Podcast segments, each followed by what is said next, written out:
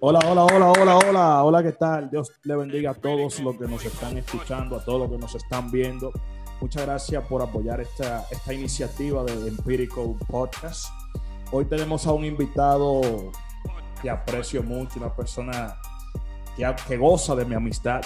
Nos conocimos por allá en el 2016, a primer semestre, allá en la UAS 2016 nos conocimos y desde ese momento creamos una amistad que aún conservamos. Recuerdo que nos conocimos en una, en una clase de historia y de ahí para acá todo ha sido historia.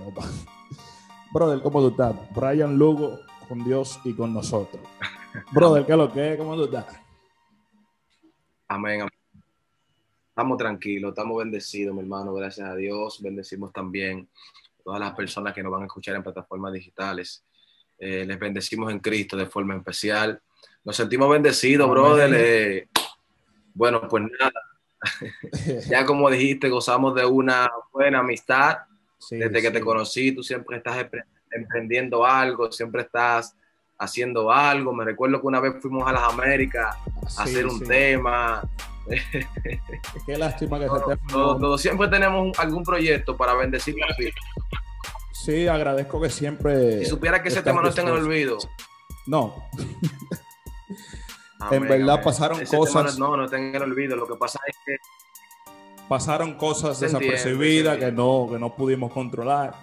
Pero la gloria de Dios, agradezco que, que, me hayas dicho que sí, este nuevo proyecto que, que hemos comenzado, Empirical Podcast, es una iniciativa de, de, traer contenido diferente a las redes, contenido cristocéntrico, por encima de todo, buscar, estamos buscando una manera de predicar el Evangelio de una forma que te pueda llegar de manera empírica, que es el concepto, es el significado de la palabra empírico, que es eh, un conocimiento que tú obtienes basado en la experiencia de vida, de tu cotidianidad. Y basada en tu experiencia, queremos hablar un tema hoy. Antes de nada, preguntarte qué, qué tal te sientes, cómo te va, ¿Cómo te ha tratado la pandemia, La pandemia desde el año pasado, estamos lidiando con eso. Eh, el Evangelio ha tenido que emular una forma diferente de predicar, que es digitalmente. Ahora casi todo el mundo está predicando de esta manera virtual y es algo que debemos de, emular. Dime, a ver, ¿cómo te ha tratado la pandemia? Bueno, recuerda que la Biblia establece que a los que aman a Dios todas las cosas les ayudan a bien. Así es. Eh, tomando en cuenta que todo esto que ha pasado es porque Dios lo ha permitido. Nada pasa sin que Dios lo permita. Así es. como Dios es que ha permitido esta pandemia, esta pandemia principalmente a los hijos de Dios, nos ha bendecido a plenitud. Nos ha bendecido. Eh, seguimos honrando a Dios eh, ahora tenemos más tiempo, hermano. Tenemos más tiempo. Óyeme, ¿quién lo diría? ¿Quién diría que íbamos a tener más tiempo? El tiempo estaba ahí y nosotros no lo sabíamos administrar, hermano. Por ejemplo, mira cómo yo estoy domingo tranquilo en casa, tengo en casa desde las 11 de la mañana. O bueno, desde las 12 del mediodía, salí del servicio, vine para la casa y aquí estoy hasta el otro día descansando, cosa que nunca se había visto en mi vida, de que yo descansando un domingo. Así es. Esta Porque ya a esta hora yo debía estar preparando. Sí, la pandemia. A esta hora debería. Claro. Para, para ir para la iglesia, hermano. Esto nos ha traído una enseñanza a nosotros de, de, de, aprender a administrar el tiempo. Y es bueno que tú lo tengas claro, brother. Pues tenemos un tema hoy que yo te había comentado ya por WhatsApp que es sobre el Evangelio. Vamos a hablar un poco acerca de, lo que es el Evangelio, cuál es el objetivo principal del Evangelio, cuál es su significado. En el griego, esta palabra significa buenas nuevas de salvación. Y queremos tratar este, este tema contigo, brother. Para ti, ¿qué significa la palabra Evangelio para ti? Bueno, ¿qué te, qué te puedo explicar? Son tantos conceptos que, hay de evangelio, pero yo no me voy a enmarcar en los muchos conceptos, sino en el concepto correcto, porque normalmente nosotros como creyentes o como personas con un conocimiento racional, digo esto para también los que no son creyentes, porque los que, los que son creyentes tienen un conocimiento a manera de revelación, pero los que no son creyentes tienen un conocimiento a manera racional, a manera de que la revelación ha venido a estar por encima de lo que es racional. porque este evangelio, una de las cosas más gloriosas que tiene es que para el hombre racional no puede entender ni discernir el concepto evangelio a plenitud, de menos que no esté en Cristo y se arrepienta. Así es, porque se han de discernir de forma, de forma espiritual. Tú no puedes hablarle a una persona, a una persona que no está en el espíritu, que no, que no conoce las cosas espirituales, tú no puedes hablarle de cosas espirituales. Pero desde, el término teológico, podemos definir el evangelio como, como la forma en la que de, transmitir el mensaje de Cristo, es decir, la vivencia de Cristo en la tierra. Amén. ¿Sabe que desde la teología lo primero que tenemos que entender es que la teología tiene una manera, tiene una manera teórica, pero también tiene, hay una teología que es práctica. A manera teórica, el evangelio desde el griego original es una palabra que significa koine evangelum. Amén. Amén. El evangelio significa en el griego original evangelum, que tiene que ver con, buenas nuevas. Pero ¿cuáles son las buenas nuevas? las buenas nuevas no se basa tan solo en lo que es la salvación de los perdidos,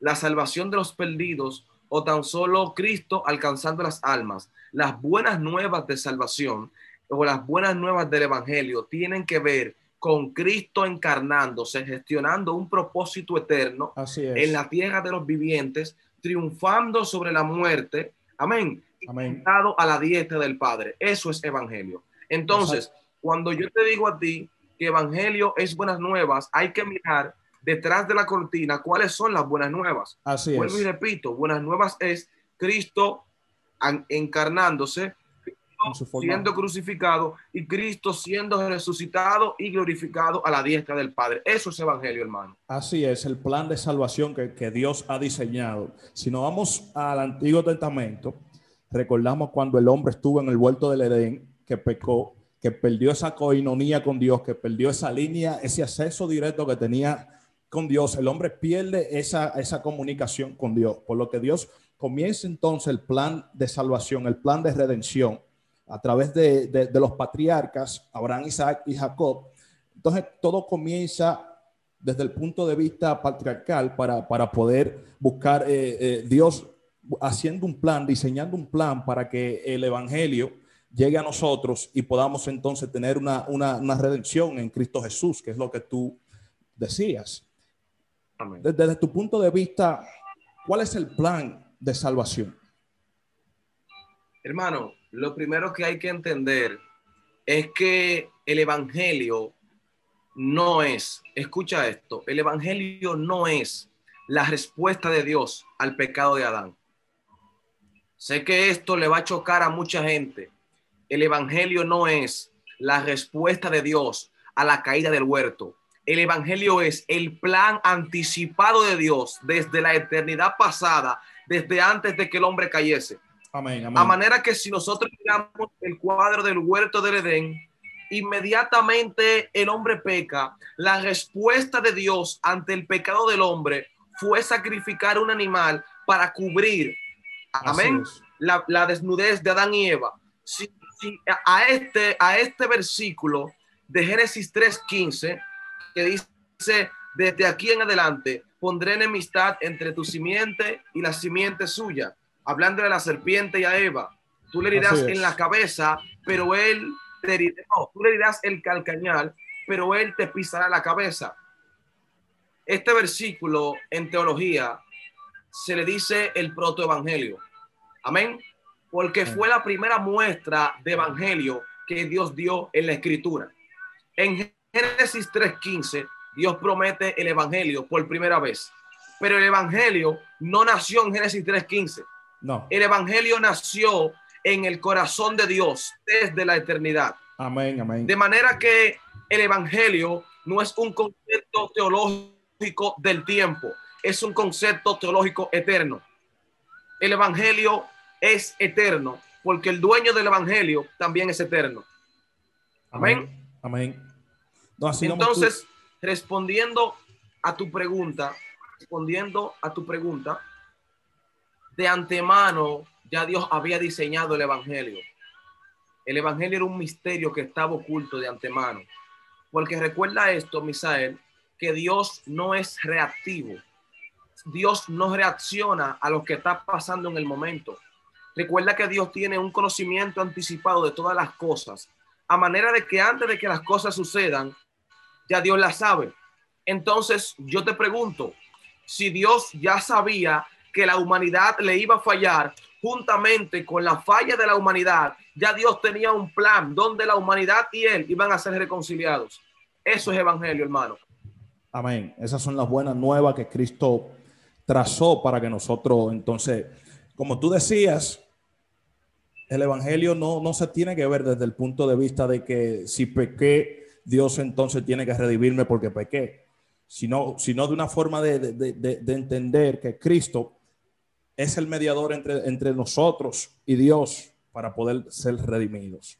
Muy buena tu exposición, brother, acerca de, del plan de salvación que, que, Dios diseñó mediante Jesucristo. Entonces, es tiempo de que empecemos a ver el Evangelio de otra manera, porque ahora mismo no sé si tú te has dado cuenta que hay una tendencia que es de, de tergiversar lo que es el Evangelio. Ahora mismo hay una, una tendencia dentro de nosotros mismos, nuestros hermanos, de que están cambiando el modelo que Cristo trazó para acusar. El Evangelio no, no busca acusar, sino busca redimir. ¿Qué tú opinas acerca de eso? De, la tendencia de, acusar y, no de, llevar las buenas nuevas de salvación. Sabes que yo estuve, me tomé la tarea de investigar un poco acerca de lo que se, decía que es empírico. Y, indagué en lo que es el griego original, de que la palabra empírico tiene que ver con experiencia. Así es. ¿Sabe? Pero este tema, créeme que este tema para muchas personas será una nueva experiencia, porque lo que estamos tratando aquí no lo estamos tratando desde el punto de vista que nosotros pensamos, sino desde el punto de vista que la Biblia dice. Y Misael, eso es lo que está pasando con nosotros. Nosotros estamos entendiendo el Evangelio no, no desde lo que la Biblia dice, sino de lo que nosotros pensamos. ¿Mm? Y el Evangelio no puede ser apreciado, Misael, de ninguna manera desde el punto de vista de un hombre racional, porque un hombre racional no fue que fundó el Evangelio. Así es. Si el Evangelio fue fundado en un Dios eterno y en un Dios omnipresente, el Evangelio debe ser comprendido desde la perspectiva de Dios. ¿Y cuál es el pensamiento de Dios plasmado a manera de escritura? La Biblia. La Biblia es el pensamiento de Dios. Y la Biblia dice que el Evangelio es poder de Dios para salvación. la, Biblia, no dice que el Evangelio es ropa, tatuaje o arete. la Biblia dice que el Evangelio es poder de Dios. O sea, que el poder no está en la esencia del individuo, sino en el poder de Dios manifestado a través del individuo. Así es. Eso es evangelio. Eso es evangelio. Eso es evangelio. El, evangelio es el poder de Dios sanando a la prostituta y convirtiéndola en una adoradora, cogiendo al que vende en el punto y convirtiéndolo en un evangelista. Así o peor aún, el poder de Dios. Óyeme, el evangelio es el poder de Dios, el poder de Dios, restaurando y sanando todo lo que el pecado destruyó, hermano. Amén. Eso es uno de los efectos del evangelio. Así mismo es, como tú comentabas, hay personas que están viendo el evangelio desde el punto de vista racional. Y la teología dice que la Biblia, por ejemplo, se estudia en dos maneras. Se estudia de forma racional y se estudia de forma emocional. ¿Qué son las emociones? La emoción es la convicción que tú sientes del Espíritu Santo de, que la palabra es realmente inspirada por Dios. Entonces, es bueno a veces estudiarla de forma racional, pero si tú no tienes esa experiencia, si tú no decides experimentar lo que la palabra dice, entonces esa teoría que tú tienes, ese raciocinio, no te va a servir. Entonces, a los amigos que nos escuchan, que aún no, no, no son cristianos, quiero dejarlo entender que la palabra hay que experimentarla para tú saber, para tú saber qué es el evangelio. Tienes que experimentar, no te puedes basar simplemente en el raciocinio, en, en, lo que tú piensas de la palabra, sino que tienes que experimentar lo que dice la palabra. Amén, amén. Misael, es que escucha qué pasa con ese, con ese tema. Es que hasta que nosotros los creyentes no entendamos qué es evangelio, los que están afuera no pueden entender tampoco lo que es evangelio. Así es. Porque un ciego no puede guiar a otro ciego. Los de adentro primero tienen que entender en qué pie o en qué roca están fundamentados y luego compartir esa roca de los demás a los demás. A manera de que nosotros no podemos compartir un entendimiento que nosotros no hemos digerido, hermano. Eso es algo irracional. Eso es algo ilógico.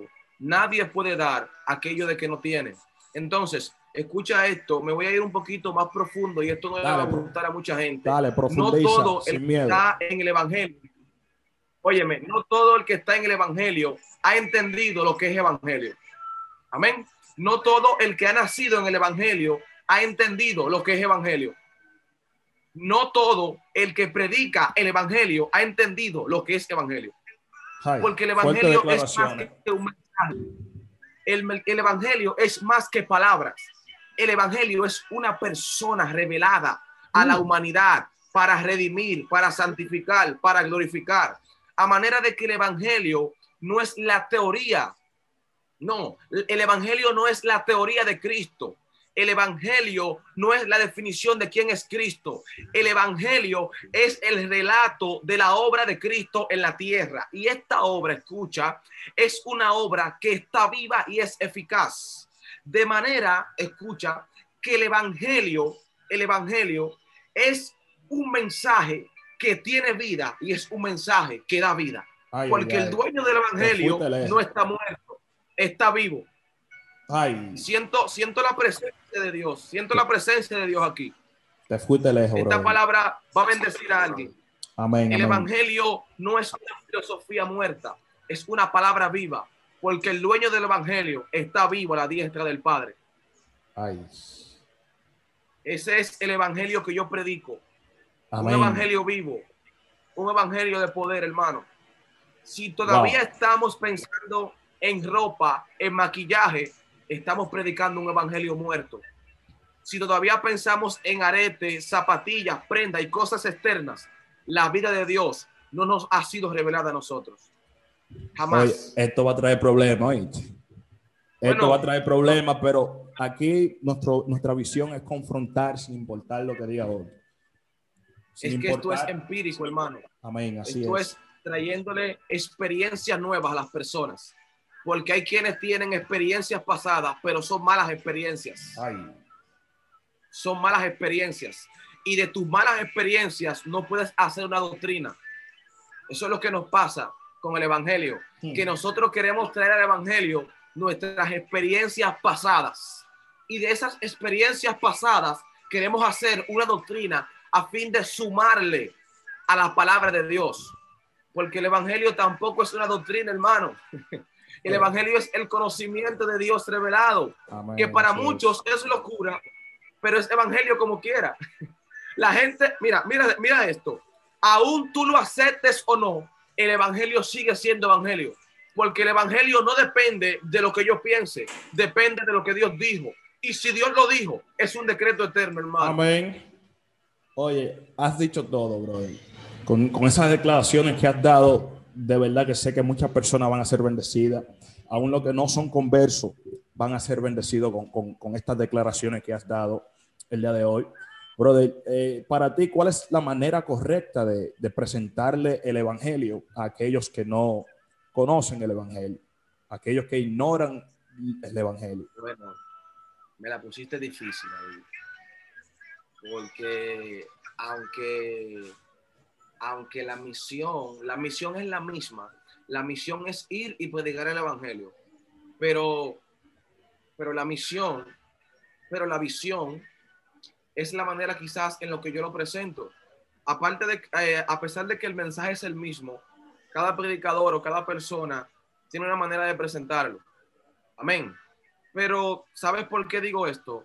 Lo digo porque yo no le llevo a los inconversos un mensaje acusativo. Yo no le llevo a los inconversos un mensaje de condenación. Yo le llevo a los inconversos un mensaje de amor y de esperanza. Porque el problema de la iglesia o el problema que nosotros como iglesia hemos tenido es que nosotros queremos aplicarle a los inconversos un mensaje que no nos aplicaron a nosotros. ¿Por qué? porque nosotros queremos condenar al inconverso cuando Dios a nosotros no nos ha condenado. Por eso es que yo no voy con el mensaje de mandar a la gente al infierno. Yo no voy con ese tipo de mensaje. Amén. Porque ese no es el mensaje que Dios me ha presentado en la Biblia. Es cierto que el que no se arrepiente va para el infierno. Amén. Amén. No podemos obviarlo. Dios está más interesado en que las personas vengan a Él por amor, porque el Evangelio es un mensaje de amor. Entonces, la manera de presentar el Evangelio, en algunos casos, no en todos, debe de ser de manera amorosa y de manera entendida.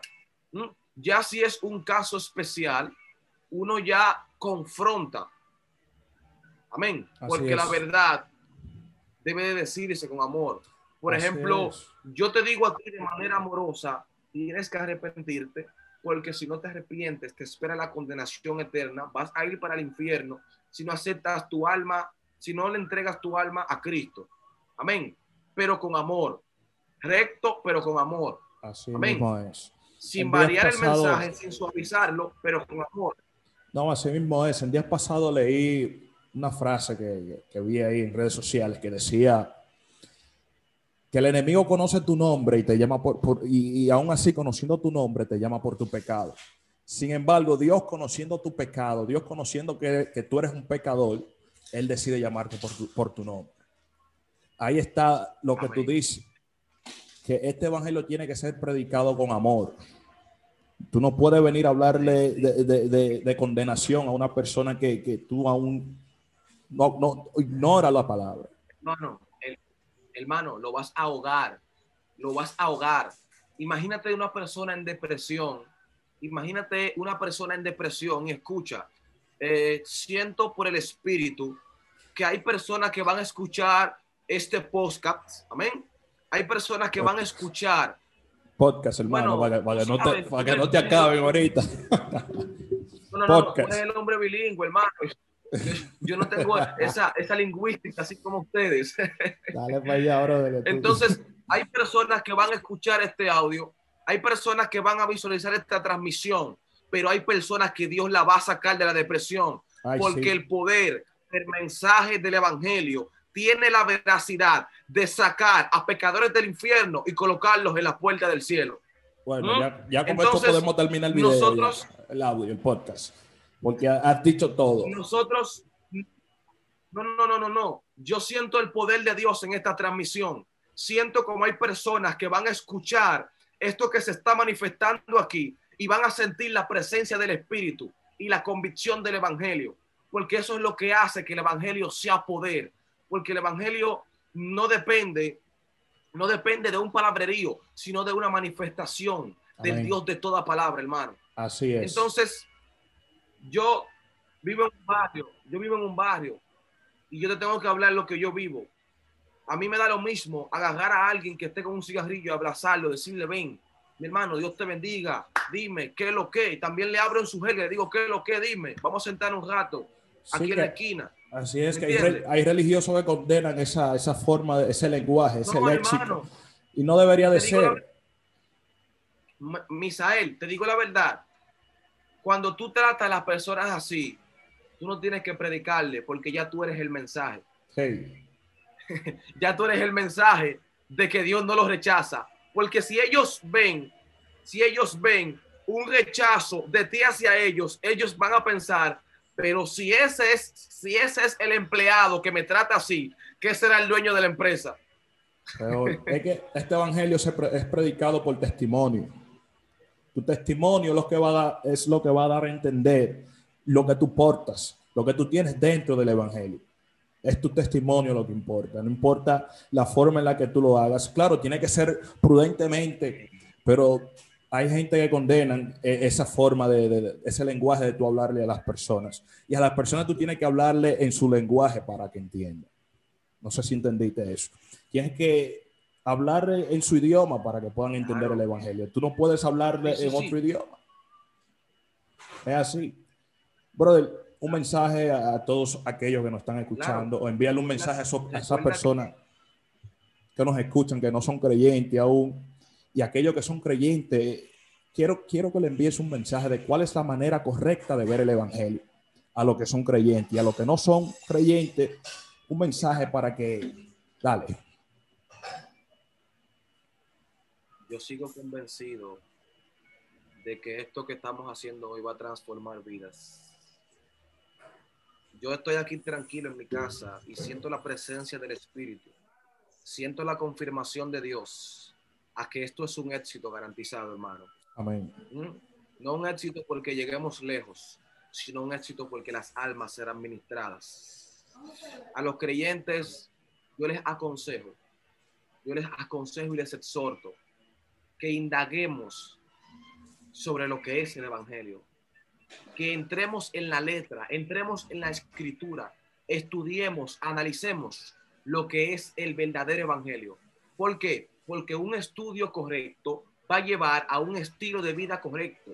Por eso es que muchos de nosotros tenemos un estilo de vida equivocado, porque si la doctrina es errónea, la práctica también lo será. Pero si la doctrina es eficiente, también nuestro caminar será eficiente.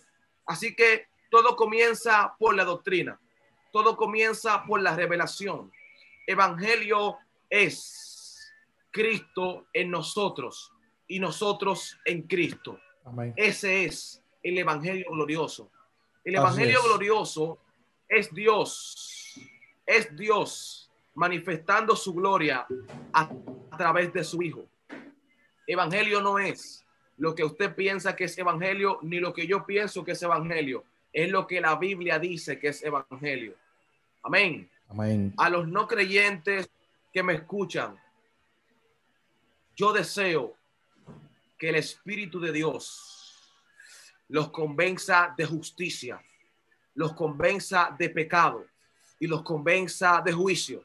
Créeme, Misael, que me estoy cohibiendo, pero yo siento el Espíritu de Dios haciendo algo importante en esta tarde. Este no es un espíritu más, esta no es una grabación más, este es un mensaje que será expandido. Este es un mensaje que sacará personas de la depresión. Este es un mensaje que sacará personas de la droga. Porque el Dios que yo conozco y el Dios del Evangelio sabe convertir. Aleluya. siento, este siento la presencia de Dios aquí. El Evangelio es el poder transformador. El verdadero Evangelio no es el que te cambia la ropa, es el que cambia tu alma. Aleluya. El verdadero Evangelio es un poder que transforma. Si no transforma, entonces no es evangelio. Aleluya. Si no te cambia, entonces no es evangelio. Me voy con esto, con esto cierro. Hay muchas religiones en el mundo. Hay adventistas, hay testigos, hay mormones, pero el evangelio es un solo. Los mormones no cambian. Los adventistas no cambian los católicos no cambian, el pero el Dios de los evangélicos es el único Dios que transforma. Entonces, si no me crees por la teoría, entonces créeme por la evidencia. Si no me crees por lo que yo digo, entonces créeme por lo que Dios está haciendo. El Dios mío es tan poderoso, escucha, que en medio de la pandemia, la economía está colapsando y la iglesia está siendo prosperada Amén, lo duro. La economía está colapsando y la iglesia pone techo nuevo, las iglesias cambian la silla, las iglesias compran equipos tecnológicos para hacer videollamadas por Zoom, pero no es las iglesias, es que el Dios del Evangelio respalda su obra. Amén. Tan simple. Has dicho Así que no creyente, me dirijo a ti, no creyente, porque siento hacer énfasis en ustedes, los no creyentes este evangelio es glorioso y da para todos. Y, escucha esto, Misael. el Evangelio es la empresa más exitosa y la que menos requisitos se necesitan. A ti que me escuchas, que no eres cristiano, lo que se necesita para estar dentro de este Evangelio es arrepentimiento y obediencia. Así que yo no sé cuáles sean los, no sé cuáles sean los currículos o, los requisitos para entrar a trabajar eh, en el call center donde estás. No sé cuáles sean los requisitos para trabajar no en no, hable de eso aquí, no mencione nombre. Los requisitos de este evangelio, los requisitos de este evangelio son arrepentimiento y obediencia. Amén. Así mismo, brother, muchas gracias por, por esta intervención que, que has dado el día de hoy. Yo sé que muchas personas van a ser edificadas, muchas personas van a ser bendecidas con tus palabras.